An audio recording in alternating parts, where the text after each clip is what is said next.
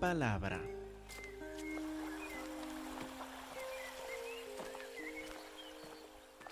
Hermanos, por favor, abran sus Biblias a 1 de Juan 3:16. En esto hemos conocido el amor.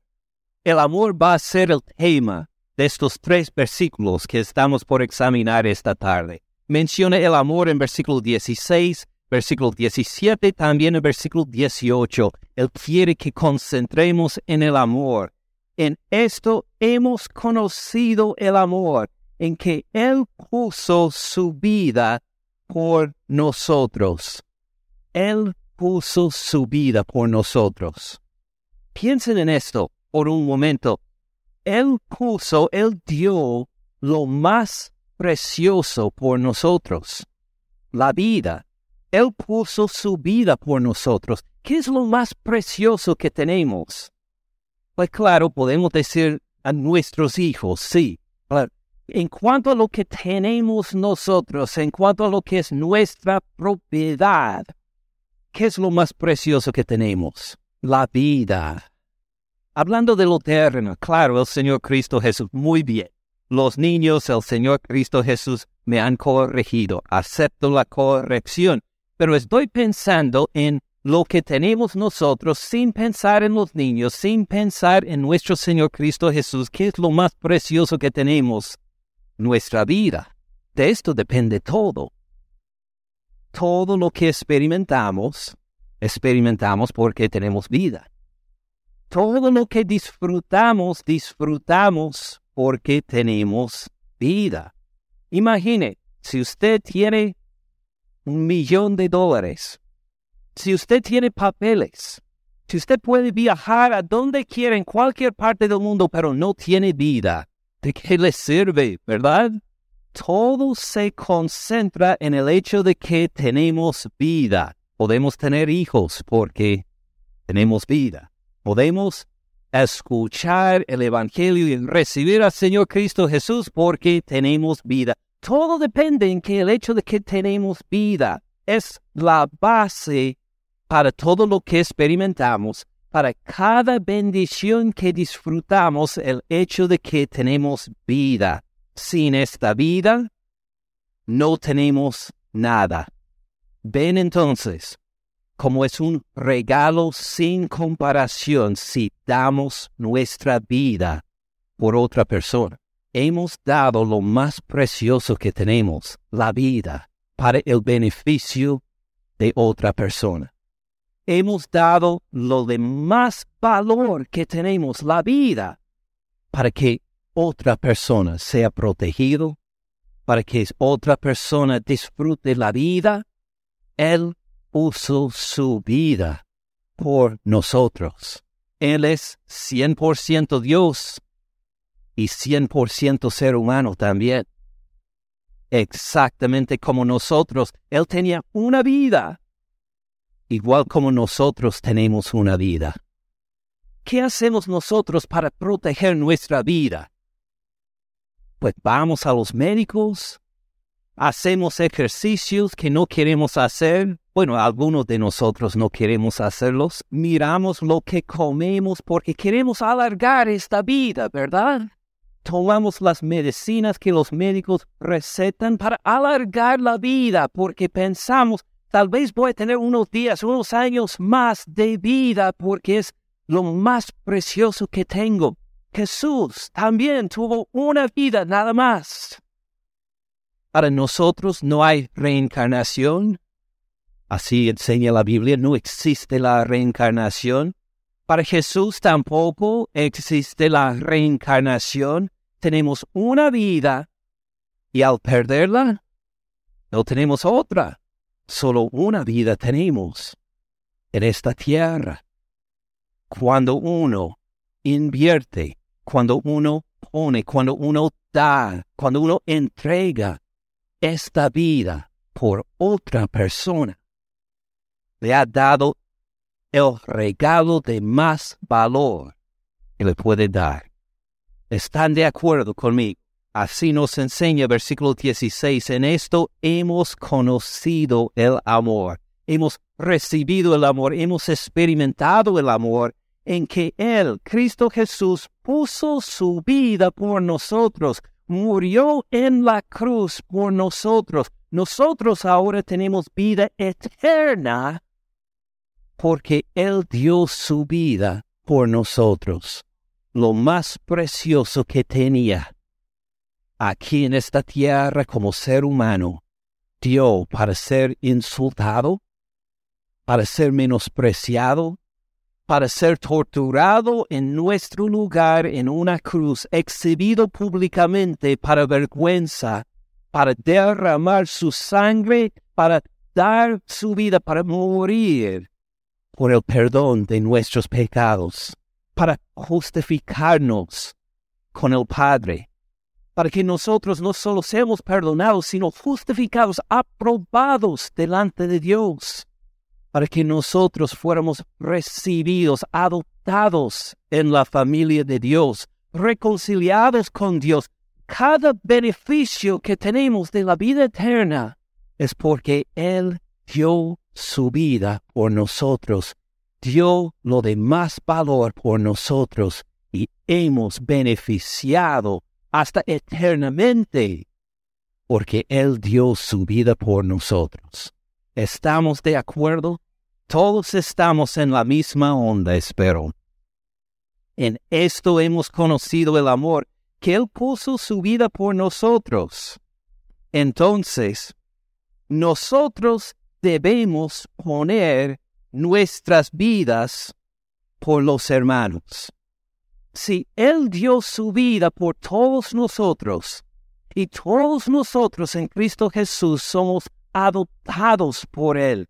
Somos de la misma familia en Cristo Jesús. Podemos llamarnos hermanos. Si es así, nosotros debemos poner nuestras vidas por los hermanos, lo más precioso que tenemos.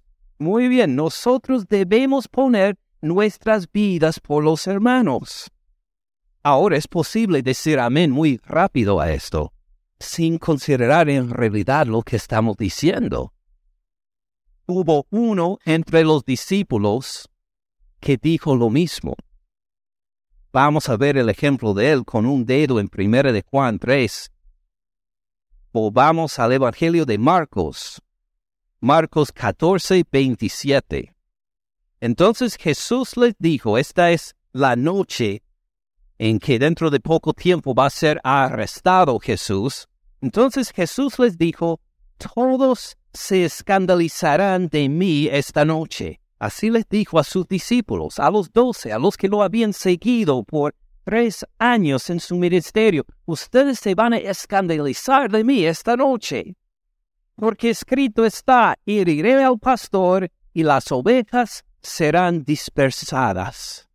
Dijo Jesús, esta profecía fue escrita sobre mí, dijo Jesús voy a ser herido, voy a ser este, arrestado y herido y ustedes me van a abandonar. Pero después que hayan resucitado, versículo 28, iré delante de ustedes a Galilea. Entonces Pedro le dijo, aunque todos se escandalicen, yo no. Él estaba seguro que iba a dar su vida por Cristo Jesús por él a quien había seguido, por él a quien ya, ya había identificado hace tiempo, tú eres el Cristo, el Hijo de Dios viviente. Dijo, estoy seguro, voy a dar mi vida por ti. Versículo 30 le dijo Jesús, de cierto te digo que tú, hoy, en esta noche, antes que el gallo haya cantado dos veces, me negarás tres veces. Mas él con mayor insistencia decía, si me fuere necesario morir contigo, no te negaré. También todos decían lo mismo. Es fácil decir sí. Voy a dar mi vida por ti, voy a poner mi vida por ti, pero como sabemos del ejemplo de Pedro, en esta noche no lo hizo. Oh, luego Sí. Según aprendemos después de todo lo que pasó en el libro de Hecho, él fue martirizado, según la historia, aunque no lo cuentan en la Biblia, dice que sí, al final de Juan, él iba a ser crucificado también, pero por lo menos en esta noche, aunque estaba seguro y con las palabras dijo, voy a morir por ti, todo lo contrario pasó. Vamos a volver entonces a 1 de Juan 3.16. 1 de Juan 3.16. En esto hemos conocido el amor, en que Él puso su vida por nosotros. También nosotros debemos poner nuestras vidas por los hermanos. ¿Es verdad? ¿Debemos poner nuestras vidas por los hermanos? Amén. Que lo podamos decir con toda seguridad. Vamos a ver un poco más. En ese entonces, en esa época, los cristianos tenían que poner las vidas entre sí, porque si le fue tan difícil a Pedro poner su vida por el Señor Cristo Jesús, imaginen poner la vida por un hermano. ¿Había ejemplos en que esto ocurrió? Sí, sí había.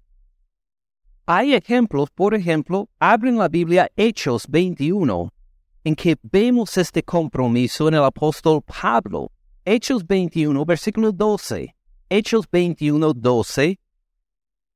Acuérdense que Pablo en este capítulo dirige una ofrenda de las iglesias de los gentiles para Jerusalén, para ayudar a los pobres, y va a subir a Jerusalén para entregar esta ofrenda mientras está en camino para Jerusalén, para con unos hermanos y en versículo 12 dice, al oír esto, que le dijeron que iban a ser encarcelado en Jerusalén, le rogamos nosotros y los de aquel lugar a que Pablo, a que él no subiera a Jerusalén. Versículo 3, entonces Pablo respondió, ¿qué hacen llorando y quebrantándome el corazón? Porque yo estoy dispuesto no solo a ser atado, no solo a ser arrestado, mas aún a morir en Jerusalén por el nombre del Señor Jesús. Estoy listo hasta dar mi vida por el nombre del Señor Cristo Jesús. Y ustedes que nos acompañaron versículo por versículo por el libro de Hechos se, se acordarán que sí, casi perdió la vida en Jerusalén. Estaba a punto de morir cuando fue rescatado por unos soldados romanos. ¿Se acuerdan de esto? Entonces sí, unos podían decir esto, especialmente después de la llegada del Espíritu Santo. Podían decir, sí, si me toca morir por los hermanos, si me toca poner mi vida por el nombre de Cristo Jesús y por los Roma y por los hermanos, lo voy a hacer. Otro ejemplo encontramos en la carta a los Romanos 16, versículo 3. Dice, entre los saludos al final de la carta, saluden a Priscila y a Aquila, mis colaboradores en Cristo Jesús, otra pareja famosa del libro de Hechos. Salúdenles, ahora están en Roma, son mis colaboradores en Cristo Jesús, me han ayudado en el Evangelio. Versículo 4, que expusieron su vida por mí pusieron sus vidas para Pablo. O no murieron, no les fue necesario pues morir, pero pusieron su vida para protegerle a Pablo, que expusieron su vida por mí, a los cuales no solo yo doy gracias, sino también todas las iglesias de los gentiles. Vamos a ver otro ejemplo en Filipenses 2.25. Pablo escribe a los filipenses, mas tuve por necesario enviarles a, a Epafrodito, mi hermano, colaborador, compañero de milicia, su mensajero y ministrador de mis necesidades. Él fue el, el contacto entre los filipenses y Pablo mientras estuvo en la cárcel en Roma. Fue la persona que podía llevar mensajes desde Filipos para Roma, que podía atenderle a las necesidades de Pablo y hasta le servía en el Evangelio. Versículo 26, porque él tenía gran deseo de verles a todos ustedes. Y gravemente se angustió porque habían oído que había enfermado. Ah, Epafrodito estaba enfermo. Entonces los filipenses escucharon de esto y se quedaron bien preocupados. Nuestro hermano que está atendiendo a Pablo en Roma está, está enfermo. Versículo 27, pues en verdad estuvo enfermo, a punto de morir. Pero Dios tuvo misericordia de él. Y no solamente de él, sino de mí también, para que no tuviera tristeza sobre tristeza. Dios lo sanó, lo sacó del punto de la muerte. Versículo 28. Así que le envío con mayor solicitud, para que al verlo de nuevo ustedes se gocen y yo esté con menos tristeza, para que Él vuelva a ustedes los filipenses, para que puedan ver que Él sí fue sanado, para que puedan regocijar junto con Él del poder de Dios para sanarle. Versículo 29. Recíbenlo pues en el Señor con todo gozo tengan en estima a los que son como Él, porque por la obra de Cristo estuvo próximo a la muerte. ¿Por qué casi murió? Por glorificar al Señor Cristo Jesús, con evangelizar, con atender al apóstol Pablo, con servir a la iglesia que le había mandado, este casi perdió su vida por el Evangelio. Entonces, tengan en estima a los que son como Él. Él no es el único. Epafrodito es uno de muchos que casi han perdido o que han perdido la vida por servir al Señor, por anunciar el Evangelio en peligro o en otras partes. Por la obra de Cristo estuvo próximo a la muerte, exponiendo su vida para suplir lo que faltaba en su servicio por mí. Él me sirvió tan bien que hasta se puso en peligro su salud y casi murió por el Evangelio. Vamos a ver otro ejemplo. Siguiendo adelante, 1 Tesalonicenses 2.8. Pablo poco después de fundar la iglesia entre los tesalonicenses les escribió esta carta. Les dijo en capítulo 2, versículo 8, Tan grande es nuestro afecto por ustedes, tan grande es nuestro amor por ustedes, que hubiéramos querido entregarles no solo el Evangelio de Dios, sino también nuestras propias vidas. Habríamos perdido la vida por ustedes para anunciarles el Evangelio y si fuera necesario hasta perder la vida por ustedes. Entonces, cuando hablamos de esto, en Primera de Juan, capítulo 3, versículo 16, no es cosa de juego, no es cosa de, eh, de un idealismo, de un sueño romántico, sino que está hablando prácticamente, mire, en esto hemos conocido el amor, en que Él puso su vida por nosotros. También nosotros debemos poner nuestras vidas por los hermanos. ¿Estamos de acuerdo? Él nos amó tanto que nosotros debemos también morir por nuestros hermanos. ¿Están listos si es necesario morir por sus hermanos? ¿Están listos? No todos están convencidos, siguen considerándolo un poco. Si es necesario perder la vida para que otros escuchen el Evangelio, lo haría. Perdería la vida por sus hermanos para protegerles. Así nos manda este versículo. Ahora Juan también quiere ponerlo muy práctico. Puede ser que muchos de nosotros nunca tengamos la oportunidad de exponer nuestra vida para la protección de un hermano. Puede ser que nunca estamos en una situación en que nos tocaría la vida, o la vida de un hermano, o la vida nuestra, y diríamos, yo me interpongo, voy a proteger a mi hermano. Tal vez nunca estamos en esta situación. Sí, había algunos en la temprana iglesia que tenían que decidir qué hago. voy a protegerme, a mí mismo o voy a proteger a mi hermano. Y decidieron proteger al hermano por amor a ellos. Pero Juan en versículo 17 decide ponerlo muy práctico. Lo vamos a leer. Primero de Juan 3, 17. Pero el que tiene bienes en este mundo no está hablando de los ricos, o habría dicho, pero el que tiene riquezas en este mundo. Pero utiliza una palabra específica para no hablar de riquezas, sino de lo más básico para vivir. El que tiene bienes en este mundo refiere a la persona que tiene de qué comer, que tiene de qué vestirse, que tiene un techo sobre su cabeza. Tal vez no es dueño del, del techo.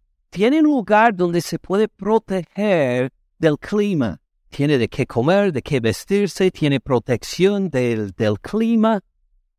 Esta persona tiene bienes en este mundo.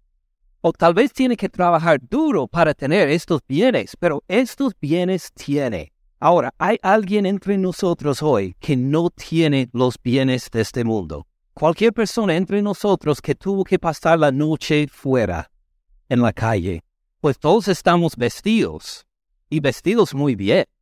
Imagino si no le quedaba bien lo que tiene puesto, podría volver a casa y pues cambiarse a otra ropa. Creo que no hay falta de ropa entre nosotros en esta iglesia, ¿verdad?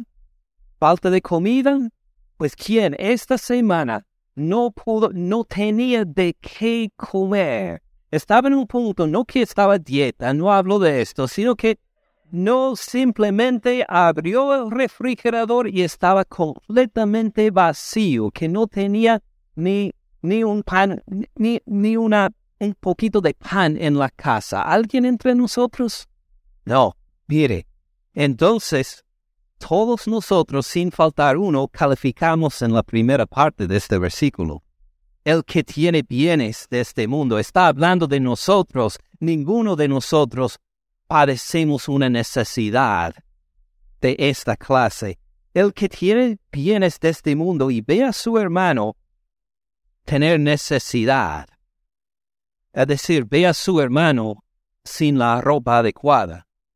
Ve a su hermano sin, sin comida. Ve a su hermano sin lugar donde quedarse. Ve a su hermano en necesidad. Entonces, pues, y cierra contra él su corazón. El que tiene bienes de este mundo y ve a su hermano, su hermano en Cristo Jesús, alguien por quien Cristo Jesús murió. Cristo dio su vida por esta persona. Y nosotros teniendo bienes, si cerramos contra él el corazón, ¿cómo mora el amor de Dios en nosotros? ¿Cómo podemos decir que somos cristianos? Lo vamos a poner de forma aún más práctica, como de examen. Porque uno puede decir, sí, muy bien, he comido bien esta semana, sí tengo ropa, tengo techo, pero no veo a ningún hermano en necesidad. No conozco a nadie en mi pueblo de origen que esté en necesidad, no tengo ningún familiar, no conozco a ningún hermano en Cristo Jesús en necesidad. Muy bien, vamos a decir que le regalo o alguien le regala 100 dólares. ¿Qué va a hacer con ese dinero? 100 dólares. Simplemente gratis. Mire, hermano, Tome esto, 100 dólares. ¿Qué va a pasar por su cabeza? Bueno, tal vez lo pone a la luz para averiguar si es legítimo de 100 dólares. Y es, de veras es 100 dólares. ¿Qué va a hacer con estos 100 dólares? Bueno, para algunos entre nosotros, tal vez el primer pensamiento va a ser, ahora tengo que pagar la luz. Ahora tengo que, que pagar la luz. Nos ayuda porque estamos apretados. Y sí, tenemos techo, sí, tenemos un lugar que nos protege del clima y sí tenemos algo de qué vestir, pero estamos pasando por una situación de pruebas, estamos en aprietos y wow, estos 100 dólares sí es de mucha bendición. Ahora podemos comprar ah, comida sin preocupación esta semana. Hay algunos en nuestra iglesia que están en esta clase de apuros. O puede ser, si no está en esa clase de apuros, ve los 100 dólares y dice, gracias, Señor, ahora puedo comprar X. Esta cosa que siempre he deseado, que estaba en mi lista de deseos para el cumpleaños o para la Navidad y que, mire, la Navidad llegó antes. Gracias, Señor, por esto y que tiene los 100 dólares y decide lo debo gastar en esto, lo debo gastar en el otro, tal vez en una noche así, tal vez en otra cosa. Y ya al final, cuando le llega la idea, tal vez Dios le, le dio estos 100 dólares para ayudar a un hermano en necesidad. ¿Cuánto tiempo va a pasar antes de que llegue este pensamiento? Puede ser que lo regalo a otra persona que está en necesidad. Tal vez voy a encontrarme con alguien hoy que está en más necesidad que yo y le puedo... ¿Cuándo? ¿Cuánto tiempo pasa antes de que llegue este pensamiento a nuestra mente? después de que ya gastamos los 100 dólares. Puede ser. Ahora vamos a aumentarlo un poco más.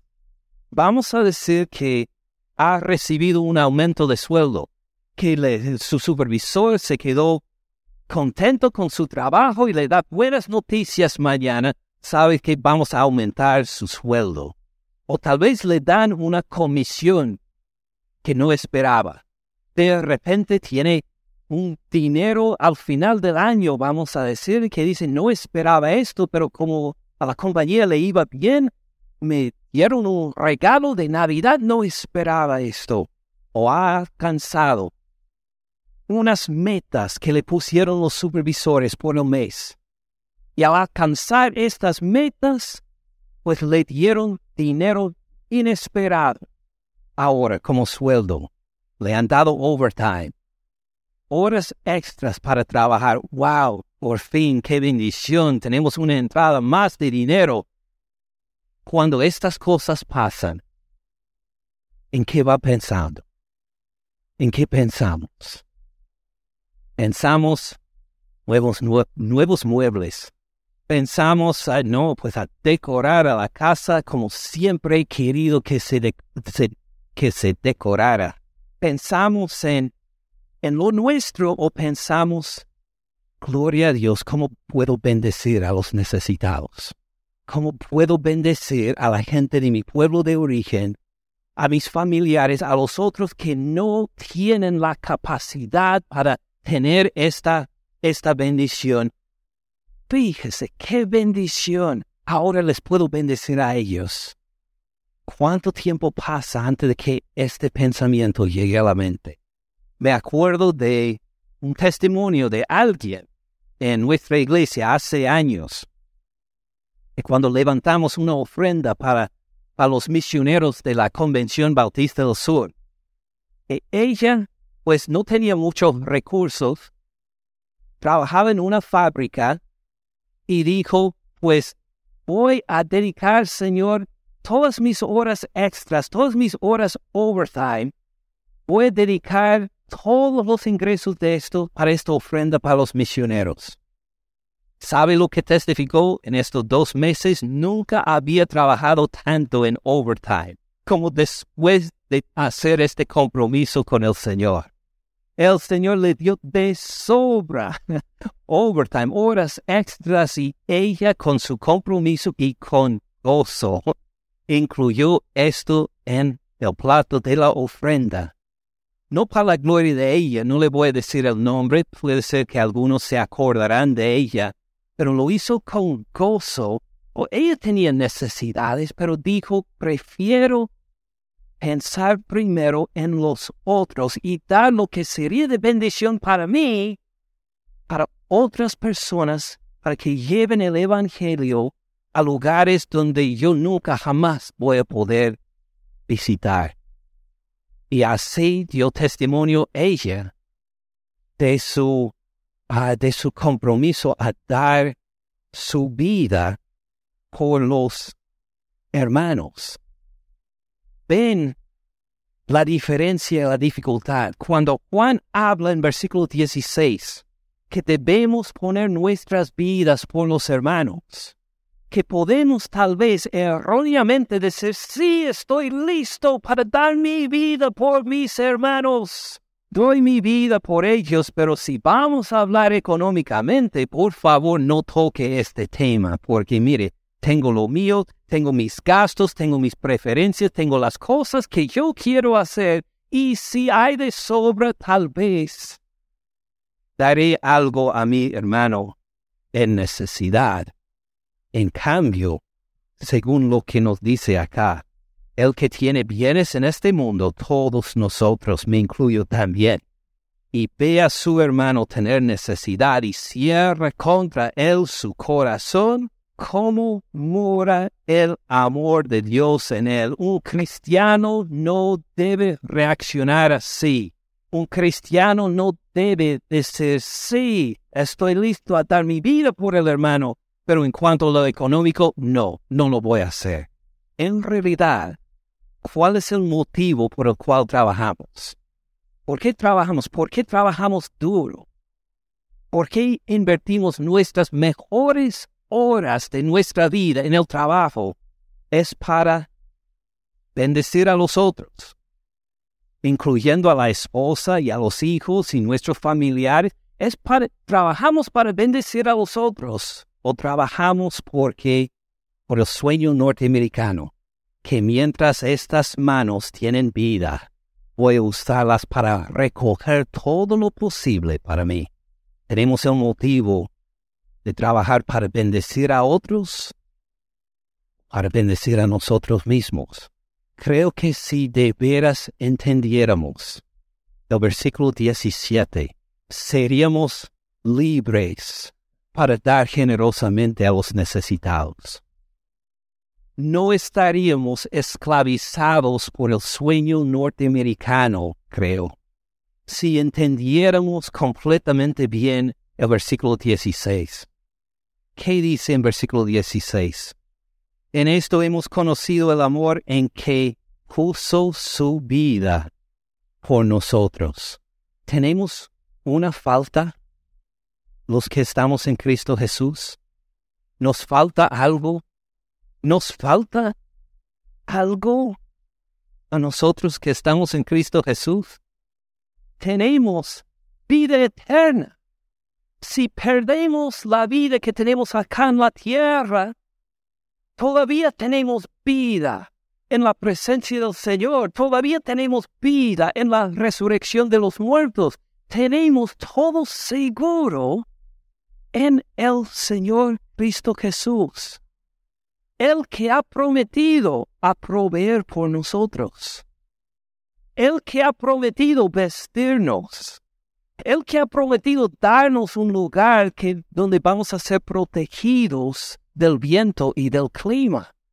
Nuestro Padre Celestial que cuida hasta los pajaritos más insignificantes tiene mucho, mucho más amor por nosotros, dio a su Hijo para que muriera por nosotros en la cruz, ¿cómo no nos dará con Él todas las cosas? Tenemos necesidad los que estamos en Cristo Jesús. En realidad no. Basado en este amor, tenemos libertad entonces para dar. Para dar generosamente para poder pues bendecir a los necesitados de una forma que les haga cantar. Lo que me encanta ver es cuando hay un necesitado, una necesitada que es tan bendecida que no solo recibe los restos. me da tanta pena porque lo he visto tantas veces. Cuando a veces la gente eh, no voy a decir, no voy a identificar ninguna cultura en particular, pero cuando hay gente en la cultura mayoritaria acá en Estados Unidos, en que cuando le regalan la gente cosas, que les regalan? Las cosas que no sirven ya. Dicen que pues esto ya no sirve lo voy a donar para alguien en necesidad no sé qué hacer con esto, ya que como no sirve, pero me da pena echarlo a la basura, lo voy a donar entonces. ¿Por qué no donan algo nuevo a los necesitados? ¿Por qué hay que ser tan, eh, tan tacaños con las cosas que dicen que sí, vamos a donar, vamos a regalar, pero cosas viejas, cosas que no sirven ya? ¿Por qué no hagamos que los necesitados canten de gozo? al ver que alguien nos ha tomado en consideración, alguien nos ha bendecido, alguien nos ha dado, no solo por obligación, no solo porque le dio con ganas para bendecirlos, de lo mejor hasta lo que habrían recibido para sí mismos, decidieron regalar a otra persona en necesidad. Cuando reconocemos que Jesús dio su vida por nosotros, no tenemos necesidad. Podemos regalar a lo grande, podemos regalar generosamente, podemos dar con generosidad porque ya tenemos todo. Tenemos el reino, tenemos el Señor Cristo Jesús. En esto hemos conocido el amor. Si de veras hemos captado del amor de Cristo Jesús, tenemos una libertad para dar generosamente a nuestros hermanos en Cristo. Lo que sigue, hermanos, no es una petición para llenar el plato de la ofrenda. Hay algo mucho más importante que esto. No estoy intentando levantar y levantar fondos para la iglesia ni para ningún caso en particular. Lo que quiero es que todos nosotros crezcamos y maduremos aún más en nuestra generosidad, en la situación que sea, con nuestros familiares, con nuestros vecinos, con los hermanos en la iglesia, con quienes sean. Quiero que lleguemos con generosidad a bendecirles hasta que canten alabanzas al Señor, porque el Señor dio su vida por nosotros. ¿Cómo no podemos ser generosos a los demás? Para cerrar, solo les voy a leer el último versículo que nos dice Juan en versículo 18 de capítulo 3. Hijitos míos, no amemos de palabra ni de lengua, sino de hecho y en verdad. Padre Celestial, pedimos que nos abres los ojos a las oportunidades que tenemos, a veces en nuestra propia casa, para bendecir a alguien en necesidad, o en nuestra propia familia, o en nuestra vecindad, o en nuestra iglesia, en nuestros lugares de origen, por favor, ábrenos los ojos para que seguros en el amor de tu Hijo Jesús, podamos llegar a bendecir a lo grande. Por favor, Padre Celestial, utilícenos a nosotros con la única vida que tenemos en esta tierra. Haz que seamos no instrumentos para acumular más para nosotros mismos, sino instrumentos para bendecir a los otros, para asegurar que los otros sean recibidos, que los otros estén contentos, que los otros estén cómodos, que los otros tengan lo suficiente, aun si nos toca poner nuestra vida para que escuchen el Evangelio del Señor Cristo Jesús para que conozcan este amor. Por favor, utilícenos al punto de que tú quieras a la gloria de tu Hijo Jesús, a quien alabamos, a quien glorificamos, nuestro Señor, nuestro Salvador. Nombre de Él oramos. Amén. Gracias por escuchar al pastor Ken en este mensaje. Para más recursos, visite caminandoensupalabra.org.